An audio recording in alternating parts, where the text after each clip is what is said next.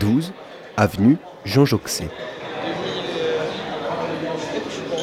Le CFSE est une association qui permet à des jeunes à qui le système scolaire ne convient pas de trouver un autre moyen de formation. Le président de l'association nous en dit un peu plus. Donc je suis Thierry Rombou, je suis directeur général de l'Union française pour le sauvetage de l'enfance, appelée Union pour l'enfance. Et à ce titre-là, je suis président de plusieurs associations. Donc celle du CFSE, du Comité français de secours aux enfants, qui est à l'origine de l'association Agapé Anjou. Et donc je suis président d'Agapé Anjou, et puis de d'autres associations euh, qui sont dans le réseau de l'Union pour l'enfance. Alors, le CFSE, ça a été créé euh, en, lui-même, l'entité en lui-même a été créée en 1921, donc pendant la, guerre d'Espagne. Est-ce que vous pouvez nous expliquer un peu le contexte de base de la création du CFSE alors en 1921, euh, quand l'association a été créée, il y avait un, dynamisme très très fort qui a fait qu'elle euh, s'est développée un peu au-delà des frontières françaises. Mais très vite est arrivée la guerre 39-40 et à l'origine de cette association, il y avait pas mal de personnes qui étaient d'origine juive et qui donc en fait ont été décimées pendant la guerre. Et si bien que l'association a, perdu de sa vitalité, bien évidemment, pendant la guerre et aussi après la guerre. Et elle est renée, euh, enfin, elle a vécu une renaissance euh, dans les années 1992. Alors, elle a, elle a continué à perdurer. C'était une, une, activité qui avait une, c'était une association qui a une activité très très locale, de vestiaires auprès des gens les plus démunis dans les quartiers parisiens. Et puis euh, le directeur général de la Fondation d'Auteuil euh, en 1992, quand il est parti de la Fondation, est venu euh, présider cette association. Et il a eu une intuition assez géniale d'aller au-devant des enfants des rues en Roumanie, alors que Ceausescu ouvrait ses, orphelinats. Il y avait énormément d'enfants dans la rue. Et on a créé à ce moment-là, à Bucarest, une, boulangerie apprenante était une boulangerie qui a permis à des enfants des rues de venir avec des maîtres professionnels pour faire du pain, du pain français, juste à côté de l'aéroport. Et tous les gens de l'aéroport sont venus manger le pain français, manger les sandwichs français. On trouvait que c'était tellement bon qu'ils revenaient tous les jours. Et ils disaient aux enfants, mais ce que vous faites, c'est drôlement bon, c'est drôlement bien. Et des gamins qui avaient perdu toute estime de soi, d'un seul coup, se restauraient et, euh, redémarraient dans la vie. Donc c'est ce qui a donné l'impulsion, en fait, à la à l'association. Puis dans les années 98-2000, euh, le département des Hauts-de-Seine, des, Deux-Sèvres, pardon, euh, nous a dit mais ce que vous savez faire à l'étranger, vous savez faire en France. Alors venez. Et donc on a repris des maisons d'enfants à caractère social dans les Deux-Sèvres et on a créé un restaurant apprenant dans les Deux-Sèvres. Après avoir été nous implanter également à Tanger, à Lomé, à Niamey, avec euh, des boulangeries apprenantes. C'est marrant, donc ça veut dire que vous êtes une association française, mais qui finalement s'est développée d'abord en Roumanie pour ensuite revenir en France. Tout à fait. Et en fait, euh, ce qui s'est passé surtout, et moi j'ai eu cette expérience-là dans d'autres domaines, c'est que les pays qui sont en voie de développement, euh, finalement, sont confrontés à la vie et à la mort de l'enfant. C'est-à-dire que l'enfant est dans la rue, et euh, ben, en fait, si je m'occupe pas de lui, il meurt. Et donc, en fait, il y a, une, comment dire, une prégnance de, de cette vie de l'enfant qui nous conduit à être efficace tout de suite.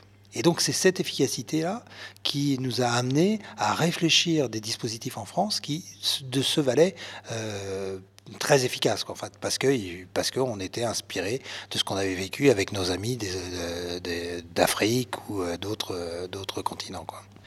Est-ce que vous pouvez nous présenter ce qui se passe un peu concrètement dans ces centres agapés? Les jeunes qui ont été en grande difficulté euh, sociale, familiale, euh, ont été retirés de la garde de leurs enfants, de leurs parents, et nous ont été confiés. Et nous, quand ils arrivent, on les met dans le restaurant, ou en travaux paysagers, ou en cuisine, avec un maître professionnel. Et euh, à ce moment-là, l'enfant, on lui demande rien. On lui demande juste de suivre son maître professionnel. Et donc, même chose que pour la Roumanie, il est en salle, on sert des bons plats. Le client dit Mais c'est drôlement bon ce que vous euh, nous servez, vous êtes drôlement gentil. Et puis l'enfant le croit. Et donc, en fait, petit à petit, il croit en, aux talents qui sont en lui-même, il se restaure et, il se remet debout. Jusqu'à la dernière vrille, là tu remontes. Tu vois ce La dernière vrille, elle est là. D'accord Tu vois, la bouteille, elle n'a toujours pas bougé depuis le début. Ça marche? Tu clipses tire toujours droit. Quand on tire, c'est pas. Euh, et pas de. Ça, c'est interdit. Hein. Pas entre les jambes, on n'est pas au bistrot de chez bébé. D'accord? Donc toujours droit. On lève comme ça. On continue. Et le tire-bouchon, c'est toujours droit. Tu ce que je veux dire? Et quand on enlève le bouchon, c'est délicatement. Tu dois juste entendre ce bruit là. D'accord? Pourquoi des métiers de bouche Parce qu'on mange, enfin, qui qu'on soit, on est toujours amené à manger. et, la nourriture, en fait, est un art aussi. et donc, en fait, c'est euh, une éducation qui élève au beau, au beau, au bien, puisqu'en fait, je sers l'autre. Et donc après, ben, c'est un transcendantal, le beau, le bien, le vrai, et ça conduit à, une meilleure connaissance de la vie, une meilleure appréhension de la vie. Chef, allô, table 23, deux couverts, deux croissants en direct à suivre, une tagliatelle, une bavette à point. Oui. Je t'entends fort et clair. Allô, chef, tu commences. Allô, chef. Oui. Table numéro 2, trois couverts. Trois menus jour, t'annonces. Trois menus jour. annonce 8 croissants parce que ça part du chaud. Un croissant, deux d'autres cabillots, une bavette saignante euh, avec poêlée de légumes. Et la sauce Et sauce. À part. À part. Euh, c'est pas marqué. Hein. Oui, bah, je sais, mais c'est toi qui me l'a fait. C'est toi qui me l'a fait remarquer devant le client, t'es censé t'en rappeler. Excusez-moi. Bon. N'allez pas au service par contre. Pourquoi? Ah, c'est stressant le service, hein. Je sais pas, moi je suis genre un peu timide, tu vois, mais euh, le service, moi j'ai fait une fois, c'est trop stressant. Je suis pas fan. Donc en France, vous avez euh, deux centres agapés, une euh, ici, dont une ici à Angers. Euh, concrètement, qu'est-ce que vous y faites? Donc vous aidez les enfants à s'épanouir dans les métiers de bouche, donc vous dans un restaurant. Et ici, là, on fait l'interview, on est dans une salle de classe, donc vous leur donnez aussi des cours. Oui, alors principalement les, jeunes qui arrivent chez nous sont des déçus du système ordinaire. C'est-à-dire qu'en fait, euh, euh, ils ont essayé souvent les lycées professionnels, où là, ils ont 30% de leur temps en atelier, et pour eux, 30%, c'est pas assez. C'est-à-dire qu'en fait, ils ont besoin de faire, ils ont besoin de toucher, ils ont besoin d'apprendre en faisant, et puis d'être valorisés par ce qu'ils font. Et souvent, les lycées professionnels n'ont pas cette possibilité de produire pour quelque quelqu'un à l'intérieur. C'est de la production pour de la production, mais pas pour, pour servir à quelqu'un d'autre. Et donc, ces jeunes ne se retrouvent pas dans les lycées professionnels. Euh, et puis d'autres, l'autre voie qui s'offre à eux, c'est les centres d'apprentissage, donc d'être apprenti en alternance entre un patron et puis un centre d'apprentissage. Et là, souvent, ils n'ont pas la maturité pour gérer deux vies, une vie de travail et une vie de, et une vie de, scolarité. Et donc, en fait, nous, on, on offre euh, une alternative à ces deux modes d'apprentissage euh, qui est, tu viens au restaurant, tu es avec un maître professionnel comme on l'a fait en Roumanie, et ce maître professionnel est ton professeur et ton patron. Et donc en fait, eh bien, tu vas avec lui apprendre quand tu sers, et puis tu vas à un moment donné t'arrêter euh, pour pouvoir, euh, comment dire, eh bien, relire ce que tu as appris. Euh, je suis arrivée ici, est-ce que j'étais au collège, j'ai eu beaucoup de problèmes de santé. Et du coup, je voulais travailler. Ils ne comprenaient pas que je voulais travailler, ils voulaient que je fasse mes cours. Et du coup, euh, j'ai été euh, au collège Saint-Lô où ils m'ont proposé une, euh, école pour aider les enfants. Et du coup, j'ai été là-bas, puis ils m'ont proposé ici, puis ils m'ont accepté. Ah, j'étais stressée quand même. Hein. Pendant le rendez-vous, je crois qu'ils n'avaient pas m'accepter. Ah, c'était hyper gênant. Ah oui, parce que sinon, je faisais rien. Puis sinon, je devais retourner à mon collège et je voulais plus y retourner. Donc, je préfère travailler qu'aller au collège. Avant d'être là, tu faisais quoi? J'étais à David d'Angers en seconde. Et du coup, là, j'avais pas repris depuis septembre. Genre là, j'ai repris euh, novembre, bah, du coup, il y a 3-4 semaines. Pourquoi t'avais pas repris? Parce que j'avais rien trouvé qui me plaisait. et vu que la cuisine, c'était ce qui me plaisait le plus et qu'il y a eu ça, bah, je suis venu faire l'entretien et ça m'a plu tout ça. Donc euh, voilà, voilà. Alors, t'as fini la plonge? Non, pas encore. je glande un peu là. Je vais pas te mentir. et bah, la plonge, tu nettoies, hein. Tu nettoies. C'est bien ce métier, hein. Plongeur. Tu vois, ça, c'est le pire, ça. Parce que les grosses, euh, grosses gamelles et tout, c'est horrible.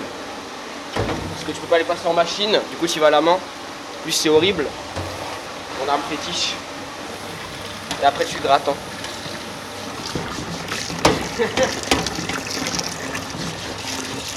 Béatrice Rondeau, donc je suis directrice de l'école de production. Voilà, donc les maîtres professionnels effectivement sont les enseignants, mais nous avons également des enseignants qui donnent des cours théoriques puisqu'il y a un tiers de la forme du temps qui est consacré à l'enseignement théorique et deux tiers à l'enseignement pratique. Les technologies professionnelles sont dispensées par les maîtres professionnels dans chacun des services, cuisine et salle, et les enseignements théoriques par des enseignants, enseignants français, histoire géo, maths, sciences, philosophie, anglais. Et ça représente deux heures de cours par jour pour les jeunes. hop, retour sur Aristote. en fait, Aristote dit la vérité, ça passe par l'observation de la nature. Et donc, comment on observe? Donc, ils m'ont retrouvé les cinq sens, qui sont en fait le premier livre de, de l'âme d'Aristote, avec la, vue, la vue, l'ouïe, le toucher, le goût, l'odorat. Et donc, en fait, c'est comme ça que je rentre en contact avec le monde. Et après, on a fait le lien avec euh, bah, le service en salle. Euh, en fait, qu'est-ce qui est important au niveau de l'observation du client? Qu'est-ce qu'on peut voir? Qu'est-ce qu'on peut faire Et puis, on est revenu à la cuisine, c'est-à-dire en fait comment j'observe la, matière, comment elle se transforme, comment en fait je, vais faire la distinction entre les, les saveurs, la mer, le, et tout ça, c'est de l'âme d'Aristote. Comment est-ce qu'on fait pour rentrer dans cette école? Est-ce que c'est euh, vous qui les repérez? Est-ce que c'est eux qui prennent contact avec vous? Alors, euh, on, a travaillé avec euh, des partenaires. Et là, je vais laisser la main à Maïlis Hérault, qui est notre chargée d'insertion et de mission sur le projet, qui a travaillé avec un certain nombre de partenaires en fait sur la place d'Angers. Et alors, on a rencontré donc des euh, structures qui aident les jeunes en, difficulté scolaire. Donc, il y a d'abord la mission locale euh, Angevine. Euh, il y a la mission de lutte contre le décrochage scolaire qui est reliée au, lycée public. la MIGEC, qui est la mission d'aide pour les jeunes en difficulté scolaire de l'enseignement catholique. Donc, on a rencontré ces partenaires pour leur présenter le projet et pour qu'eux puissent nous envoyer des jeunes qu'ils avaient rencontrés qui étaient en difficulté scolaire. À côté de ça aussi, on a fait, euh, on a rencontré des maisons de quartier euh, qui sont aussi en, lien direct avec des jeunes qui peuvent être en difficulté scolaire ou qui peuvent rechercher une formation, euh, notamment dans la cuisine. Comment ouvrir une bouteille de vin? Donc avec de la délicatesse d'un service et le respect du vin. On ouvre une bouteille de vin avec le respect du vin. Toujours, il faut respecter le vin. Le vin, c'est un produit noble, il faut quelque chose qu'il faut respecter. Même à l'ouverture de la bouteille Surtout à l'ouverture de la bouteille. Pourquoi? Le, vin, c'est vraiment quelque chose qui vit tout au long, du moins tout le long, dès qu'il dort, qui, euh, le raisin dès lors que ça pousse, même sur la vigne. Donc euh, même au moment là, si on secoue la bouteille dans tous les sens, qu'on la met entre les jambes, c'est euh, pas avoir de respect pour le travail du viticulteur ainsi que pour le travail de, le travail de sommelier.